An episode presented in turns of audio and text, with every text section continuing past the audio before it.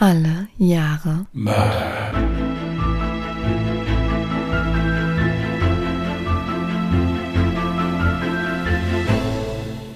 Herzlich willkommen zu Alle Jahre Mörder, der True Crime Podcast mit Christian, hallo. Und? Jasmin. Hi. Ich muss jetzt jedes Mal lachen, wenn diese Begrüßung von dir kommt. Wieso? Das ist eine todernste Sache. Ich, was gibt's denn da zu lachen? Ja, weil ich eigentlich dachte, wir bewegen uns davon fort. Und jetzt bewegen wir uns in eine Steigerung wieder. Ja, aber deine, deine Ausführungen, wie wir uns davon fortbewegen, die verstehe ich einfach nicht. Das ist viel zu kompliziert. Dann bin ich zu leise, dann bin ich wieder zu laut, dann schreiben die alle wieder, das darf nicht aufhören. Das ist alles viel zu verwirrend für mich. Okay. Ja, Leute, ich bin über 40. Das geht auch nicht mehr so einfach alles. Ja. Ja, trotzdem möchte ich mich erstmal bedanken. Also ich bin wieder in einem halbwegs aufnahmefähigen Zustand. Ich meine, Jasmin liest ja heute vor, deswegen muss ich ja eh nur faul hier rumsitzen. Ungedings ist ja ausgefallen am Donnerstag. Vielen Dank für die vielen Genesungswünsche. Da habe ich mich wirklich sehr drüber gefreut. Das ist mein Ernst. Äh, ich werde da mal ein paar Sätze zu verlieren, warum das mitunter manchmal etwas holprig ist mit mir. Das machen wir aber bei Ungedings. Da will ich euch jetzt nicht mit langweilen. Jetzt hören wir Jasmin zu, die einen Fall vorträgt. Genau. Guckt dazu gerne mal einfach in die Show Notes und dann könnt ihr unseren anderen Podcast ungedingst gerne mal auschecken. Ja, dann lies mal vor. Ich äh, äh, schlabbere hier meinen Holy, ja, und äh, lehne mich zurück. Wieso? Das ist doch nur eine, Ansa eine Aussage. Ja, trotzdem. Sicher ist sicher, weil wir haben es ja auch in der Podcast-Beschreibung drin stehen. Jetzt muss ich wieder von vorne anfangen. Nein, nein, alles gut. Wir haben es ja jetzt quasi markiert. Das war ja keine Werbung, aber. Soll ich, soll ich nicht sagen, dass ich ergriffen lausche? Noch? Doch, Oder bitte. muss man das auch irgendwie? Ja, hm? gut. Also ich schlabbere das Getränk, was ich eben schon erwähnt habe, lehne mich zurück und lausche ergriffen. Gut, dann erstmal eine Triggerwarnung zu meinem heutigen Fall. In meinem Fall wird ganz kurz das Thema Suizid angeschnitten. Es ist der 7. März 2018, als die 22-jährige Haley Anderson gerade einen gemütlichen Spieleabend mit ihren Freundinnen Josie und Michella verbringt. Die drei Freundinnen teilen sich eine Wohnung in Binghamton im US-Bundesstaat New York und studieren gemeinsam an der Binghamton Universität. Sie wollen alle drei Krankenschwester werden und befinden sich bereits im fünften Studienjahr. Sie haben also nur noch zwei Monate bis zu ihrem lang ersehnten Abschluss. Für Haley könnte es gerade nicht besser laufen. In der Uni glänzt sie mit guten Noten und auch privat läuft es sehr gut für sie. Neben dem Studium arbeitet sie im Jazzmans, einem Café auf dem Campus, und schafft es dennoch, genug Zeit für ihre Freunde und ihre Hobbys zu finden. Unter der Woche lernt sie fleißig für die Uni und am Wochenende geht sie gerne aus, macht hin und wieder Kurztrips und verbringt Zeit mit Freunden. Heidi ist ein Freigeist, liebt Abenteuer und hat eine ganz besondere Art, mit Menschen umzugehen. Jeder, der sie kennenlernt, wird sofort in ihren Bann gezogen, weil sie so eine offene und freundliche Art hat. Außerdem ist sie stets gut gelaunt und ein wahres Energiebündel. Ihre Mutter beschreibt sie aufgrund ihrer Persönlichkeit und ihrem Erscheinungsbild gerne liebevoll als Hippie der Jahrtausendwende. Mit ihren langen blonden Haaren, blauen Augen und ihrem bezaubernden Lächeln kommt sie auch bei Männern gut an. Jedoch hat Haley kein Interesse an einer festen Partnerschaft. Sie hat zwar immer wieder lockere Bekanntschaften, möchte sich aber nicht festbinden. Schließlich würde sie das nur von ihren Plänen abbringen. Sie steht kurz vor ihrem Abschluss und hat zudem auch schon ein Jobangebot als Krankenschwester in einer Notaufnahme in ihrer Heimatstadt Westbury, New York, in Aussicht. Dort wurde sie am 9. Mai 1995 geboren und wuchs mit ihren Eltern Kevin und Gordon und ihrer kleinen Schwester Madeline auf. Ihre Mutter freut sich sehr darüber, dass Haley bald wieder in ihrer Nähe sein wird. Sie plant bereits eine große Party für ihre Tochter, die sie ihr nach dem Abschluss gerne schenken möchte.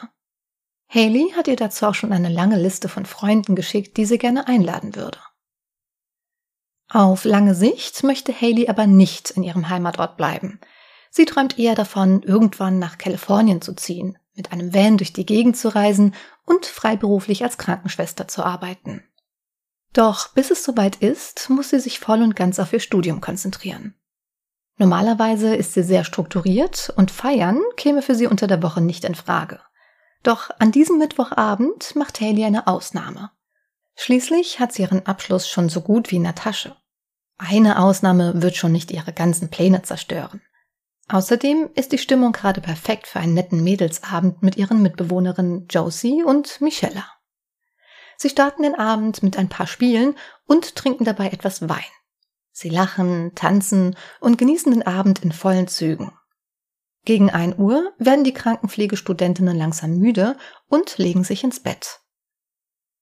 Als Josie und Michella am nächsten Morgen wach werden, bemerken sie, dass Haleys Zimmertür immer noch geschlossen ist.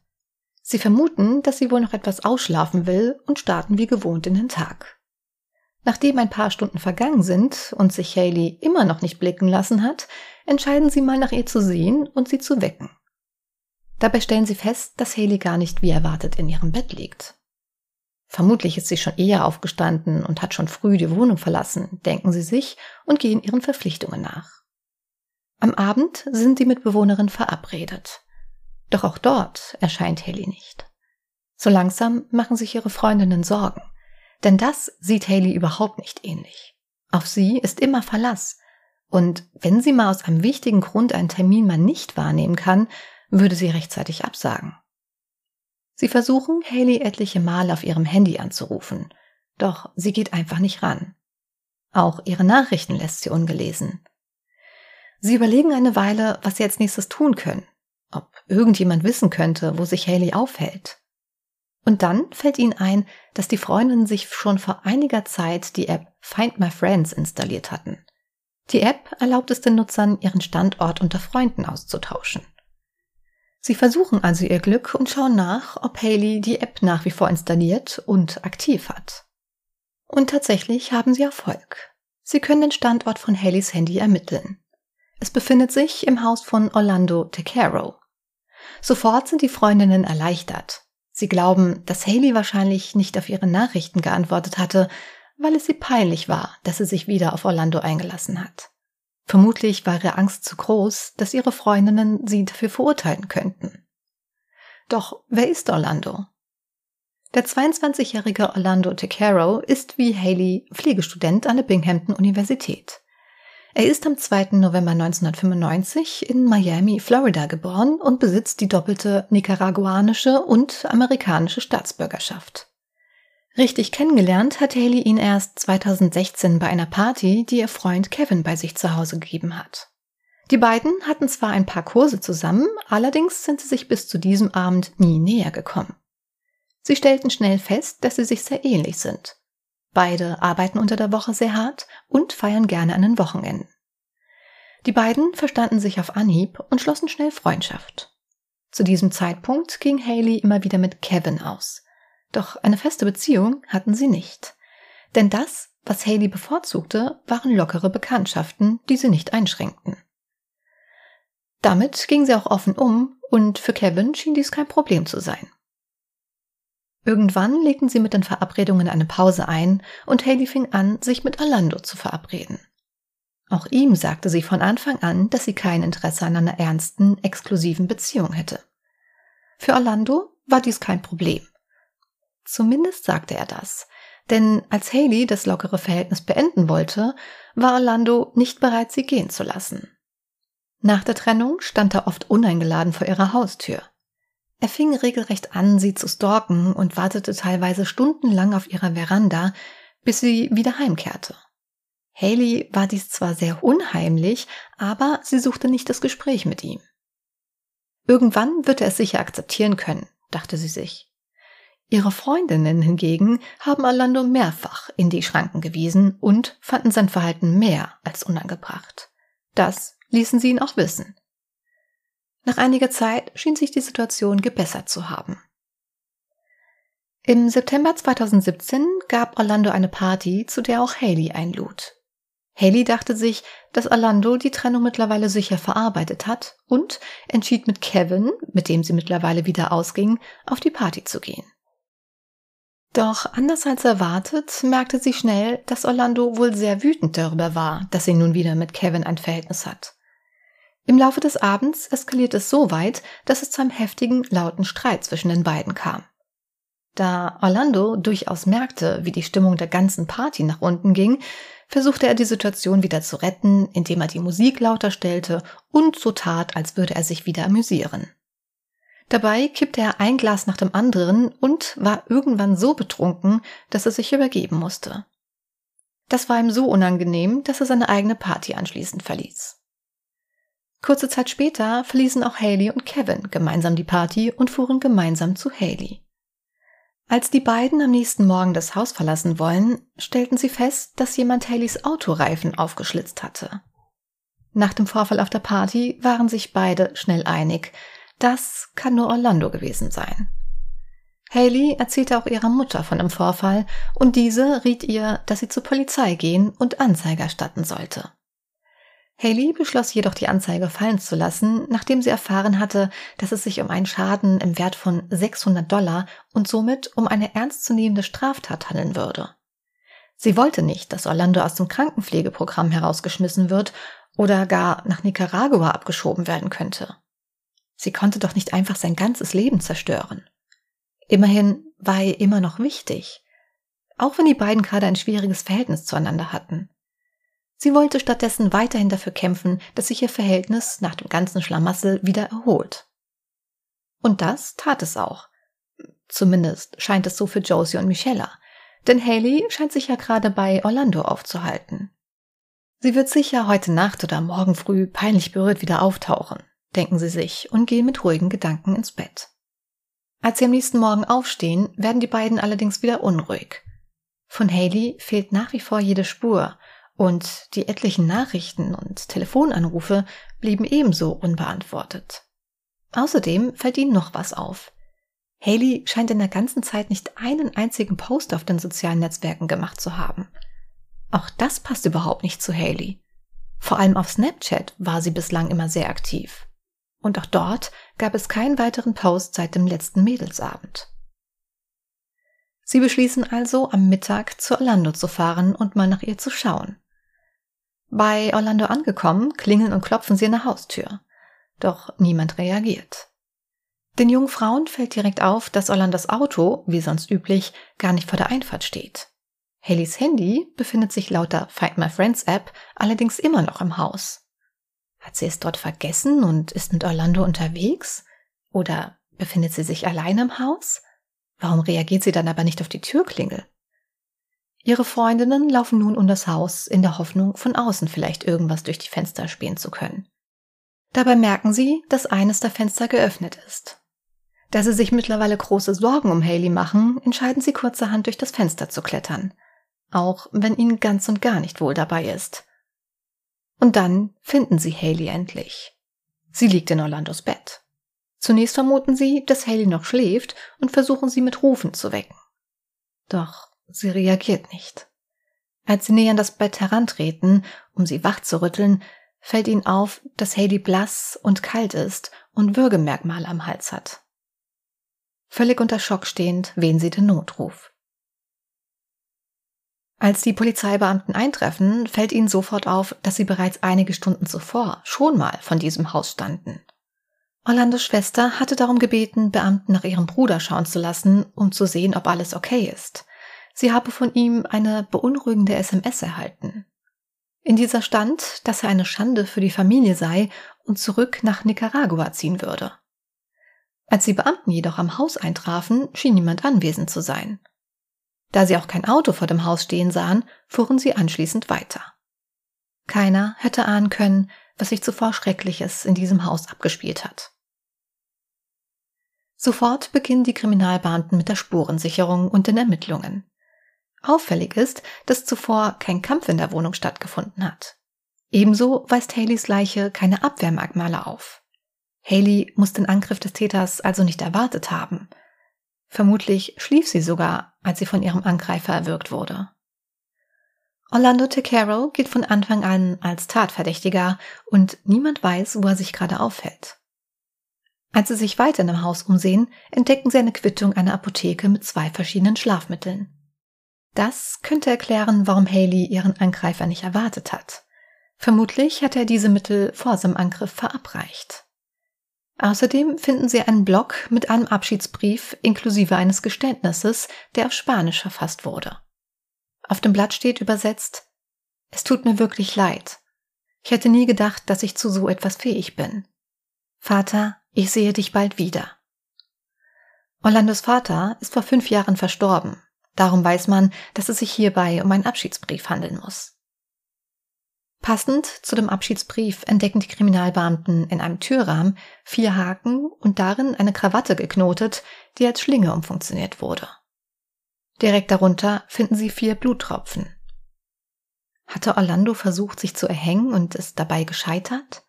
Es sieht ganz so aus, als wäre Orlando bei dem Versuch gestürzt und hätte sich dabei verletzt. Dann entdecken sie am Hauseingang eine Überwachungskamera. Die Aufnahmen der Überwachungskamera hilft der Polizei schließlich, einige Teile des Puzzles zusammenzufügen. Am 8. März 2018 um 3.14 Uhr werden Orlando und Haley erstmals von der Überwachungskamera aufgezeichnet, als sie gerade das Haus betreten. Haley scheint auf den Aufnahmen glücklich zu sein und freiwillig in sein Haus zu gehen. Etwa sieben Stunden später verlässt Orlando alleine das Haus, entsorgt sein Müll und fährt dann eilig davon. Kurz darauf kommt er zurück und trägt eine Tüte einer Apotheke bei sich. Darin befinden sich vermutlich die zwei Schlafmittel. Es vergehen erneut fast sieben Stunden, ehe ein weiteres Mal von der Überwachungskamera aufgezeichnet wird. Diesmal fährt er allerdings nicht weg, sondern geht in Richtung des Kellers. Die Ermittler vermuten, dass er sich aus dem Keller die Haken für die selbstgebaute Schlinge geholt haben muss. Ein paar Stunden später wird er zum letzten Mal von der Überwachungskamera aufgezeichnet. Mit dabei hat er zwei Reisekoffer. Die Ermittler ahnen sofort, dass er versucht haben muss, so schnell wie möglich das Land zu verlassen und werten nun auch alle Aufnahmen der Bewachungskameras des JFK-Flughafens aus. Und sie werden fündig. Auf den Aufnahmen ist zu sehen, wie Orlando mit einem Verband um die Stirn und mit zwei Koffern bepackt in den Flieger nach Nicaragua steigt. Das lässt nicht nur die Beamten, sondern auch Haleys Freunde und Familie wütend werden. Denn die Chance, dass Orlando nun die Strafe bekommt, die er verdient, ist kaum vorhanden. Sofort werden die Behörden von Nicaragua über den Mordfall und den vorliegenden Haftbefehl informiert. Jedoch passiert erstmal nichts. In der Zwischenzeit ist Orlando am 9. März gegen 16 Uhr in Nicaragua angekommen und wurde von seiner Mutter dort abgeholt und in seine Heimatstadt gebracht. Am 13. März bringt Orlandos Mutter ihn ins Krankenhaus, um seine Verletzungen an der Stirn behandeln zu lassen. Dort wird er von einem Mitarbeiter des Krankenhauses, der den Mordfall in den Medien verfolgt hat, erkannt. Nachdem der Mitarbeiter die Polizei informiert hat, wird Orlando noch im Krankenhaus festgenommen. Am 17. März wird Orlando Tecaro in Broome County offiziell wegen Mordes zweiten Grades angeklagt. Die Staatsanwaltschaft versucht sich mit den Behörden von Nicaragua in Verbindung zu setzen, so dass er für den Prozess nach New York ausgeliefert wird. Dies wird jedoch abgelehnt. Orlando hat die doppelte Staatsbürgerschaft der USA und Nicaraguas. Die Beamten sind also nicht verpflichtet, ihn nach Amerika auszuliefern. Stattdessen wird er in Nicaragua wegen Femizids angeklagt. Unter dem Begriff Femizid versteht man ein Tötungsdelikt an Frauen aufgrund ihres Geschlechts. Nach mehr als einem Jahr Verhandlungen einigen sich die USA und die nicaraguanischen Behörden darauf, dass der Prozess in Nicaragua stattfinden wird und die Zeugen aus den USA per Telefonkonferenz aussagen können. Der Prozess wird also nach nicaraguanischem Recht abgehalten. Im Grunde genommen haben die US-Behörden kein Mitspracherecht, auch wenn das Verbrechen auf amerikanischem Boden stattfand. Aber sie tun alles dafür, um ausreichende Zeugen, Zeugenaussagen und Beweise für den Prozess zu sammeln. Der Prozess gegen Orlando Tecaro beginnt schließlich am 1. September 2019. Es wird eine Videoverbindung eingerichtet, damit Familie und Freunde von Haley und Orlando sehen und hören können, was geschieht. Außerdem stehen mehrere Dolmetscher zur Verfügung. Orlando scheint den Prozess jedoch nicht wirklich ernst zu nehmen. Er lächelt immer wieder und benimmt sich so, als würde er im Anschluss sowieso freigesprochen werden. Sein Verteidiger behauptet, Orlando habe in jeder Nacht zu viel getrunken und sei außerdem psychisch labil gewesen. Er könne sich an nichts mehr erinnern. Er argumentiert, dass er in einem solchen Zustand nicht für seine Taten bestraft werden sollte und plädiert darum auf Unzurechnungsfähigkeit. Außerdem präsentiert er einen klinischen Psychologen, der diese Behauptungen unterstützt. Die Staatsanwaltschaft weist diese Behauptung jedoch zurück, da es hierfür unzureichende Beweise gäbe. Er zeige keine Anzeichen für eine psychische Störung und es wurde ebenso keine Weingläser, Flaschen oder Quittungen in dem Haus gefunden, um diese Aussage zu belegen. Anschließend folgen etliche Zeugenaussagen von Haleys und Orlandos Familie und Freunden. Auch die in dem Haus gefundenen Beweise werden der Vorsitzenden Richterin vorgelegt. Die Staatsanwaltschaft vertritt die Theorie, dass Orlando Haley aus Eifersucht getötet hat. Nach dem Motto, wenn ich dich nicht haben kann, kann dich niemand haben. Es gibt keine Beweise dafür, dass Orlando betrunken war oder unter Drogen stand. Nach den Schlussplädoyers braucht die Richterin gerade mal 90 Minuten, um das Urteil zu fällen. Orlando DeCaro wird des Femizids für schuldig befunden und erhält die Höchststrafe. 30 Jahre in einem nicaraguanischen Gefängnis. In ihrer Urteilsbegründung sagt sie, Orlando konnte nicht akzeptieren, dass Haley ihren eigenen Kopf hatte und dass sie die Kontrolle über ihren Körper, ihr Leben und ihre persönliche Entscheidungen hatte.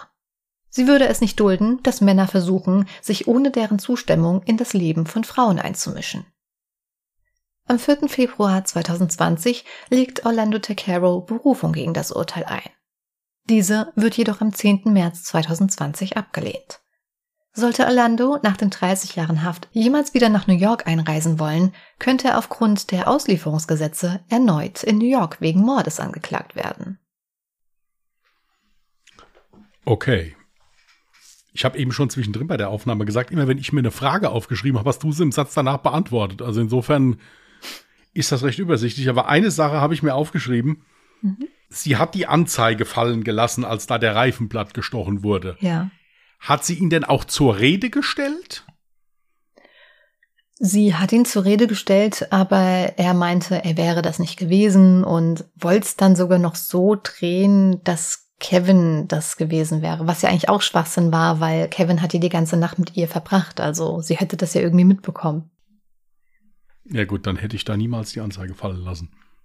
Muss ich ganz ehrlich sagen. Ja, daran merkst du halt so, wie ihr Charakter war. Weißt du, sie war eigentlich immer so ein mega positiver Mensch und hat auch immer so das Positive in ihrem Gegenüber gesehen.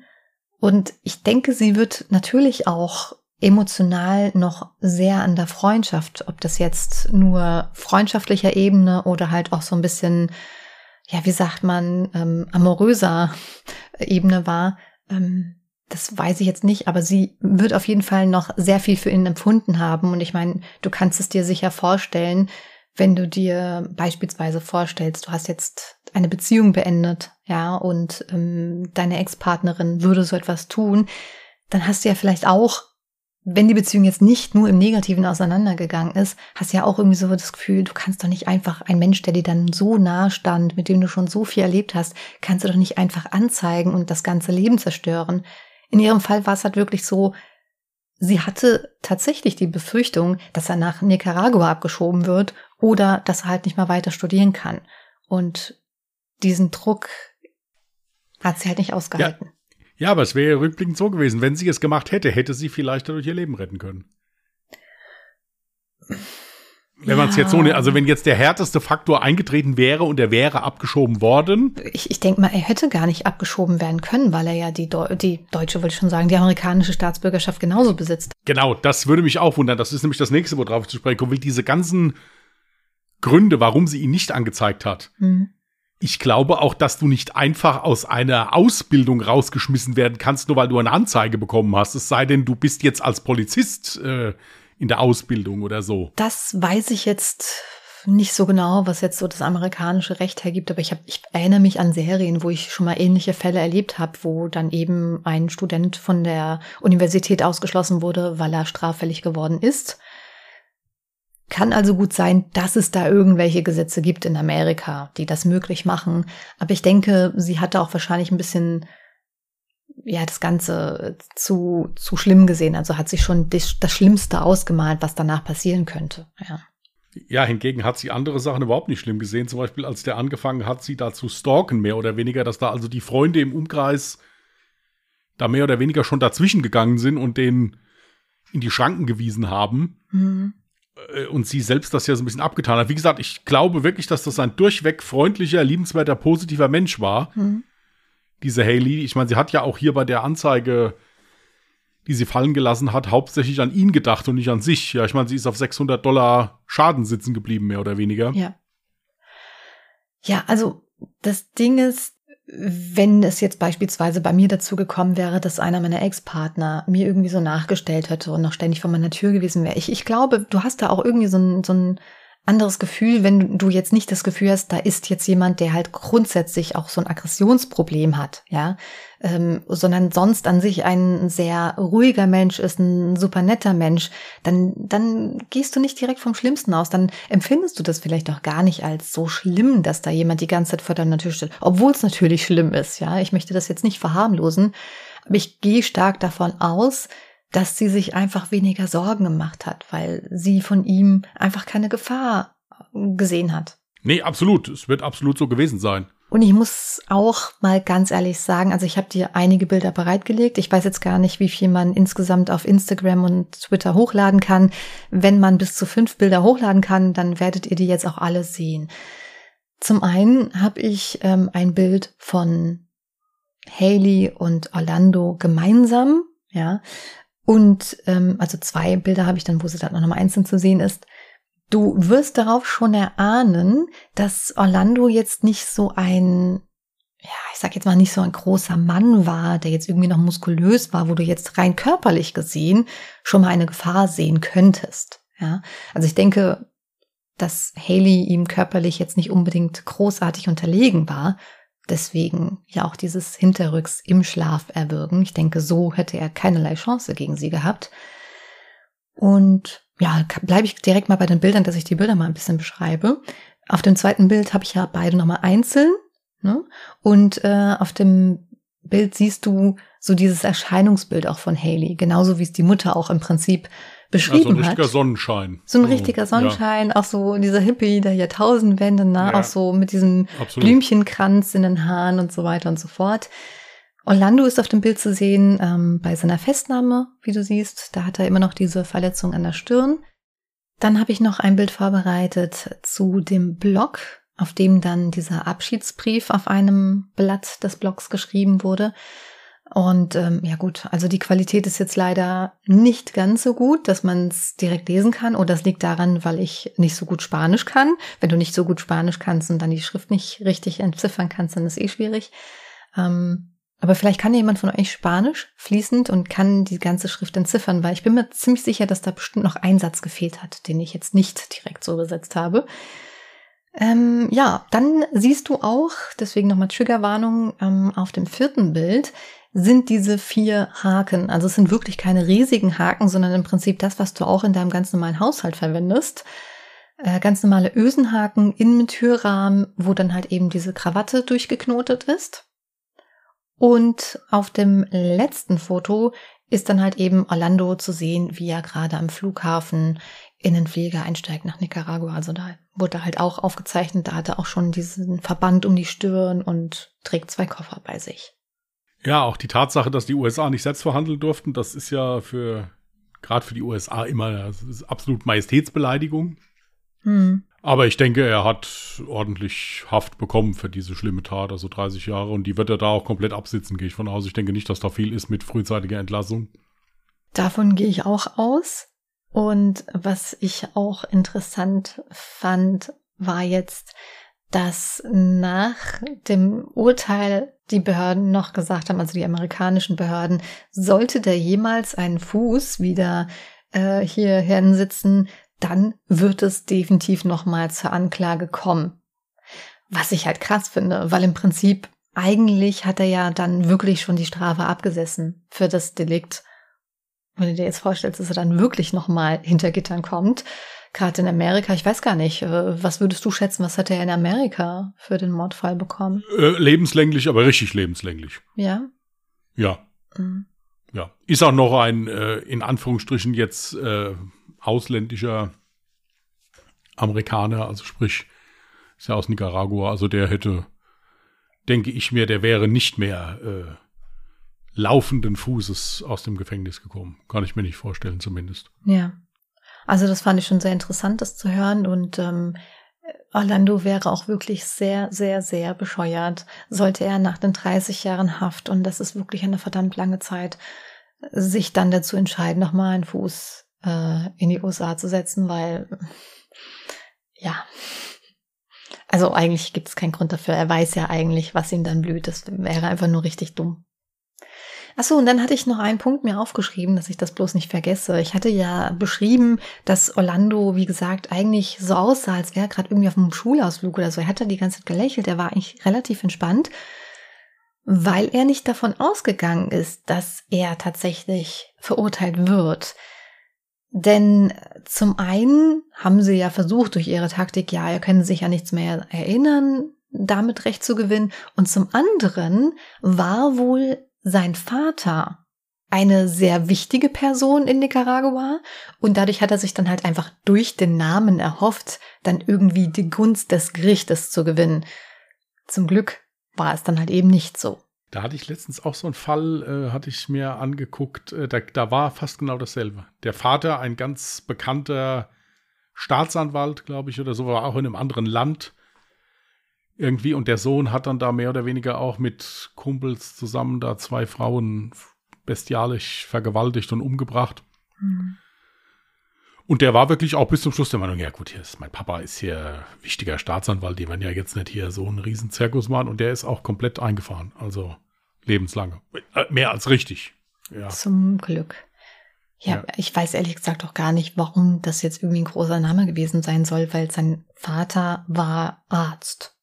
Aber kann halt sein, dass er der persönliche Arzt von irgendeiner wichtigen. Ja, oder, ja, oder er war halt irgendein renommierter Arzt in irgendeinem Fachgebiet halt oder so, ja, dass er halt schon da bekannt war oder so. Ja, aber dann denke ja. ich mir so, okay, aber warum rufst du dich auf den, oder warum denkst du, du kannst dich auf den Namen ausruhen? Das ist ja eigentlich Unsinn. Ja, aber zum Glück ist ja alles gut gelaufen. Und ähm, was halt auch sehr interessant war, äh, ich habe das auch ähm, extra so betont, dass es gerade mal 90 Minuten gedauert hat. Normalerweise würde so ein, Prozess, also bis zur Urteilsverkündung, äh, dort in dem Fall über Tage wahrscheinlich dauern, in dem Moment, oder mehrere Stunden auf jeden Fall. In dem Moment war es halt einfach schon nach 90 Minuten entschieden. Ja gut, es ist halt in anderen Ländern so, dass da in Anführungsstrichen nicht so ein Prämborium abgehalten wird, wie jetzt zum Beispiel hier in Deutschland. Ja, mhm. wenn da die Fakten klar sind, dann äh, machen die Kurzprozesse. Das hätte in Amerika aber auch klappen können. Je nachdem, was das für ein Richter gewesen wäre, was für ein Bundesstaat, wären die auch in 40 Minuten schon fertig gewesen. Ja, aber also das, achso, da gibt es nämlich noch eine Sache zu erwähnen. Ich hatte ja gesagt, dass er vor Gericht von einem klinischen Psychologen dann auch nochmal das Ganze bestätigt bekommen hat, ja, dass er psychisch labil war. Das Ding ist, das war aber auch wirklich nur ein Psychologe, der ihn gesehen hat in der Klinik, als er wegen der Stirnverletzung reingekommen ist. Ein psychologisches Gutachten wurde nie erstellt und die Staatsanwaltschaft hat auch gar nicht darauf gewartet. Also die war auch gar nicht daran interessiert, dass das jetzt noch irgendwie erstellt wird. Es wurde dann tatsächlich aber bei der Berufung ein Gutachten erstellt. Problem ist, leider habe ich dieses besagte Gutachten dann nicht mehr finden können, aber du hast ja gemerkt, äh, die Berufung wurde abgelehnt. Von daher wird jetzt auch das psychologische Gutachten nichts ergeben haben, was jetzt irgendwie für, für Orlando sprechen könnte. Ja gut, weil der Fall ja auch mehr oder weniger klar war. Also es ist ja da, gibt es ja jetzt keine Fraglichkeit, ob er es war. Sicher die, die Taktik von dem Verteidiger, dass der halt sagt, ja gut, es war eine psychische Ausnahmesituation oder er war betrunken. Ich meine, das ist ja so der Klassiker im Prinzip. Mhm. Ja. Es war ja nicht fraglich, dass er der Täter ist. Ja.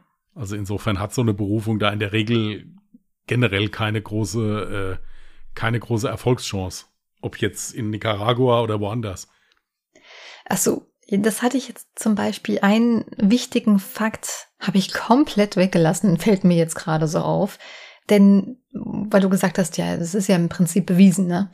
Theoretisch wäre er nicht so dumm gewesen, hätte nicht diesen Abschiedsbrief geschrieben und hätte nicht diesen gescheiterten Selbstmordversuch gehabt, hätte man ihn diesem Mord nicht klar nachweisen können, weil er anscheinend nicht allein in einem Haus gelebt hat. Er hatte sogar noch Mitbewohner. Die waren zu dem Zeitpunkt zwar alle nicht anwesend, aber im Prinzip hätte dann ja eigentlich gar nicht klar sein können, wer hat sie ermordet. Klar stand hat seinem persönlichen Verhältnis, aber durch das persönliche Verhältnis kannte sie selbstverständlich auch die Mitbewohner von ihm. Also hätten das dann auch die sein können.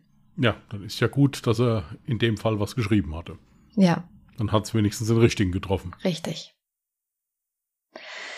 Und ich möchte zum Abschluss gerne nochmal ähm, etwas loswerden, weil manchmal habe ich Angst, dass ich falsch verstanden werden könnte, weil ich ja eben davon gesprochen habe, naja, ich weiß nicht, wenn ich so an Ex-Beziehungen denke und wenn jetzt einer vor meiner Tür steht und versucht mir irgendwie noch so einzureden, hey komm, lass uns nochmal versuchen, würde ich dann nicht direkt Panik schieben. Aber ich möchte an der Stelle nochmal erwähnen, passt bitte gut auf euch auf und nur weil ihr irgendwas einer Person nicht zutraut, müsst ihr es euch noch lange nicht gefallen lassen, sondern seht das immer als Warnung und guckt, dass eben solch ein Verhalten auch ganz strikt unterbunden wird. Ja, und vor allen Dingen bezieht andere Menschen mit ein. Richtig. Stellt Öffentlichkeit her, dass da Leute Bescheid wissen. Genau. Ja, über sowas. Das ist äh, ganz wichtig. Und wie gesagt, ich sag's nochmal, wenn ich wegen irgendetwas bei der Polizei angezeigt werde und habe nichts getan, dann kann die Polizei kommen, kann sich alles angucken und ich habe keine Probleme damit.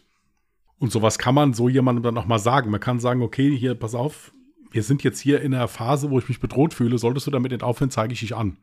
Ja. Ist leider erwiesen, dass das bei vielen Stalkern nicht viel bringt, weil die ja der Meinung sind, sie sind im Recht. Aber es ist immer noch besser, als gar nichts zu unternehmen. Genau, aber es ist bekannt dann zumindest. Mhm. Und diese Menschen werden dann schon je nachdem auch im Auge behalten. Also da auf jeden Fall Öffentlichkeit herstellen. Das Ja. ist ganz wichtig. Gut, dann schaut, wie gesagt, gerne auch mal auf Social Media vorbei. Auf Instagram findet ihr uns unter Mörder und auf Twitter unter Morde. Und äh, dort könnt ihr dann gerne unter dem Beitrag eure Meinung zu dem Fall niederschreiben. Falls ihr noch offene Fragen habt, auch gerne diese einfach in die Kommentare reinpacken und wir beantworten das Ganze. Ihr könnt uns natürlich auch Feedback, Fragen oder Fallvorschläge gerne jederzeit an unsere E-Mail-Adresse senden unter Contact at allejahremörder.de, Mörder auch mit OE geschrieben. Genau. Möchtest du mir jetzt ein neues Jahr ziehen? Ja, ich muss das aber jetzt gerade mal hier zusammenbauen erstmal.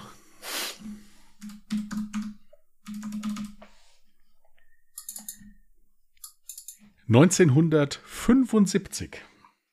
Das hatten wir mal nicht schon mal. Wir hatten jedes Jahr schon. Ja, Nee, ich glaube, einen haben wir noch nicht.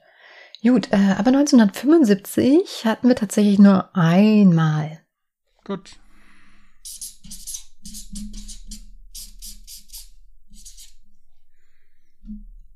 Alles klar, ist notiert. Ich sehe, wir haben auch einen Fallvorschlag, aber das heißt nicht, dass wir uns nicht weitere Fallvorschläge senden können. Deswegen gerne für 1975 oder für jedes x-beliebige andere Jahr Fallvorschläge schicken und dann packen wir das in unsere Liste rein. Die halten wir auch immer schön aktuell. Gut, ihr Lieben, dann soll's das von uns gewesen sein für diesen Sonntag. Wir wünschen euch einen schönen Wochenstart. Passt gut auf euch auf. Und äh, wenn ihr Lust habt, hören wir uns nächste Woche bei Ungedingst oder wahlweise dann am Sonntag wieder hier bei ihrer Mörder. Im besten Fall bei beidem. Also, bis dahin, bleibt vernünftig, passt auf euch auf und tschüss. Macht's gut. Bye.